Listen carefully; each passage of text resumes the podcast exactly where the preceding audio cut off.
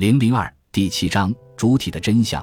通读拉康的文字，我们总能感受到一种强烈的使命感弥漫其间。再回到弗洛伊德的口号下，我们看到了他为此而做的不懈努力。不论是对自我心理学的批判，还是对弗洛伊德的文本的重新解读，也不论是对精神分析学的形式化或科学化的追求，还是对精神分析理论的哲学性扩展，他的努力总贯穿着一个挥之不去的主题：揭示主体的真理或真相。可以说，这正是结构拉康的使命感的基本主题。揭示主体的真理或真相，许多哲学都以此作为自己的使命。拉康仅是其中的一员，但我们也要记住，拉康首先是一个精神分析学家，他是在精神分析学的层面上来理解这个使命的。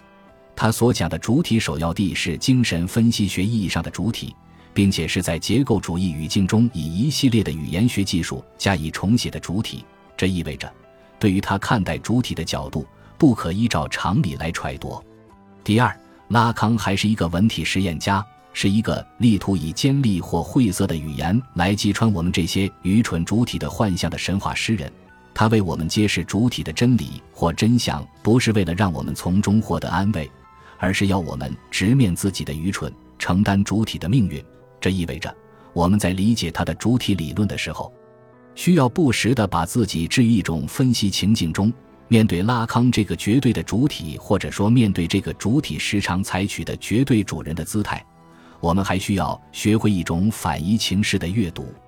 熟悉拉康理论的人都知道，拉康在不同语境中对自己所讲的主体给出了不同的称谓，如无意识主体、能指主体所指主体、言说主体、陈述主体、欲望主体、要求主体、趋利的主体、原乐的主体等等。这容易让人产生一个误解，以为他是在讲各种不同类型的主体。其实，拉康关注的只有一个主体，那就是无意识的分裂主体。这个主体在弗洛伊德的精神分析实践中被界定为无意识或无意识的存在。现今则需要结合现代科学，尤其语言学的模式加以重新审视。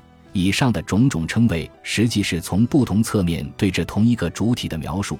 这些描述相互之间有重叠的地方，只是各自的切入角度有所不同。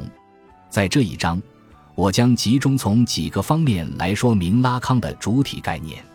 这一说明当然只是一个导引，目的在于让读者对拉康的主体理论先行有一个大致的轮廓。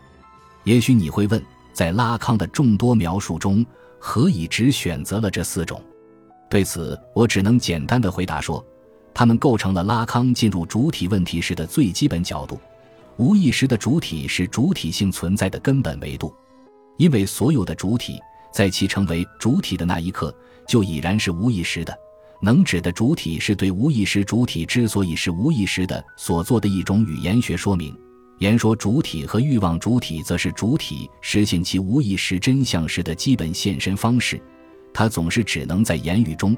在欲望中来与无意识的创伤性内核相遇，从而泄露其身为主体的无意识真相。